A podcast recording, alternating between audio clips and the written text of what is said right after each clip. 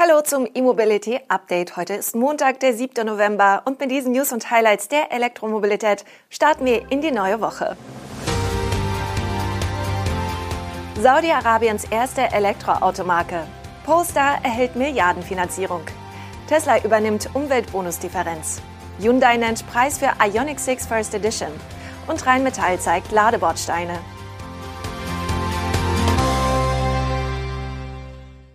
Saudi-Arabien hat seine erste Elektroautomarke vorgestellt.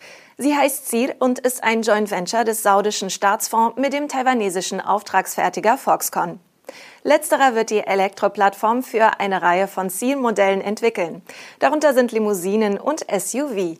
Die Fahrzeuge sollen in Saudi-Arabien hergestellt und ab 2025 verkauft werden, und zwar im Nahen Osten und Nordafrika. Für die Stromer von Seed werden zudem Komponenten von BMW lizenziert.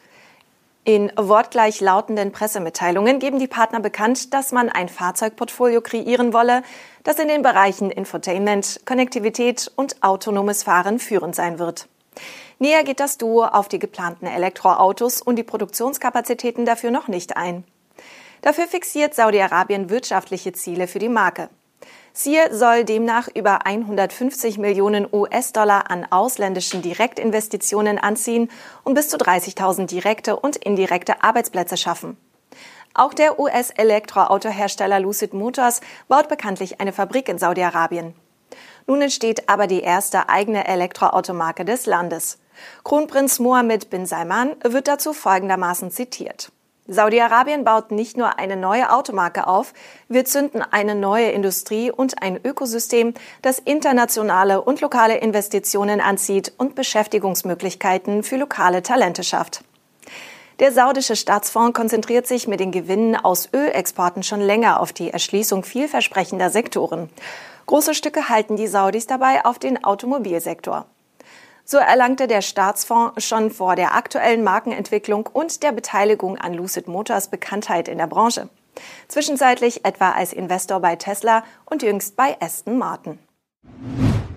Der Elektroautohersteller Polestar hat von seinen beiden Hauptaktionären insgesamt 1,6 Milliarden US-Dollar an frischem Kapital erhalten. Damit ist die Finanzierung für die nächste Zeit gesichert, also auch der Produktionsanlauf des Polestar 3. Volvo Cars stellt dabei ein Darlehen in Höhe von 800 Millionen Dollar mit einer Laufzeit von 18 Monaten und einer Aktienumwandlungsoption zur Verfügung. Die anderen 800 Millionen Dollar kommen vom anderen Großaktionär PSD Investment. Das Unternehmen gehört Eric Lee, dem Vorsitzenden sowohl von Volvo Cars als auch der chinesischen Muttergesellschaft Geely. Poster-CEO Thomas Ingenlath gibt an, dass man über ausreichende Mittel bis 2023 verfüge und sich weiterhin voll und ganz auf die Umsetzung des Wachstums konzentrieren könne. Wir haben heute rund 70.000 Fahrzeuge auf der Straße und sind auf dem besten Weg, unser Ziel zu erreichen, im Jahr 2022 50.000 Fahrzeuge an Kunden auszuliefern, so der CEO weiter. Poster befindet sich derzeit in einer Phase mit hohem Finanzbedarf. Während die Serienproduktion des Poster 2 weiterläuft, bereitet sich die Marke auf den Produktionsanlauf des Poster 3 vor und das gleich in zwei Werken. Das im Oktober vorgestellte ESUV soll ab Mitte 2023 im chinesischen Chengdu vom Band laufen und 2024 soll eine zweite Produktion im US-Volvo-Werk South Carolina folgen. Tesla will in Deutschland für Bestellungen von Elektroautos die Differenz zwischen dem Umweltbonus in diesem und dem kommenden Jahr übernehmen. Allerdings gelten einige Bedingungen. Die erste Voraussetzung ist natürlich, dass das Model 3 und Model Y bis zum 31. Dezember 2022 über den Online-Konfigurator oder einen Tesla Store bestellt werden muss. Wird das entsprechende Fahrzeug erst 2023 ausgeliefert, kommt die neue Regelung zum Tragen. Diese Kompensation deckt die Differenz zum niedrigeren Umweltbonus im nächsten Jahr gegenüber den aktuell höheren Sätzen ab, schreibt Tesla in seinem Konfigurator. Zuvor hatte der Autobauer auch ein Mailing an Besteller und Interessenten verschickt. Doch es gibt einige weitere Einschränkungen.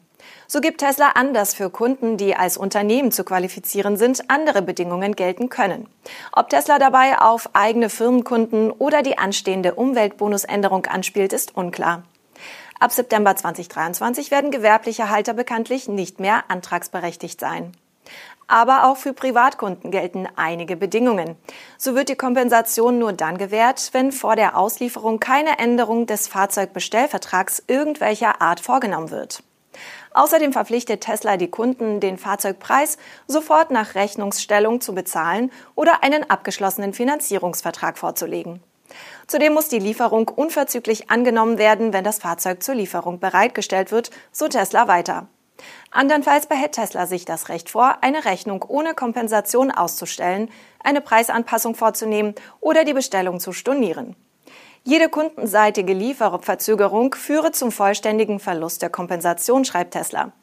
Kundenfreundlich klingt das nicht gerade. Hyundai hat den Preis der First Edition des Ioniq 6 verraten. Die Elektrolimousine mit der 77,4 Kilowattstunden großen Batterie wird in Deutschland 66.400 Euro kosten. In zwei Tagen, genauer gesagt am 9. November um 10 Uhr, startet der Vorverkauf in Deutschland, Großbritannien, Frankreich, Norwegen und den Niederlanden. Die Erstauflage des Stromers ist dabei auf 2500 Exemplare limitiert. Für Deutschland sind 1000 Einheiten reserviert. Interessierte Kunden müssen also schnell sein. Der Ionic 6 First Edition wird dann voraussichtlich zwischen März und April 2023 an die Kunden ausgeliefert. Angaben zu den Preisen für weitere Ausstattungslinien und Antriebsvarianten nach der First Edition macht Hyundai noch nicht. Technisch handelt es sich bei der First Edition mit 22 kW um die leistungsstärkste Variante des Modells.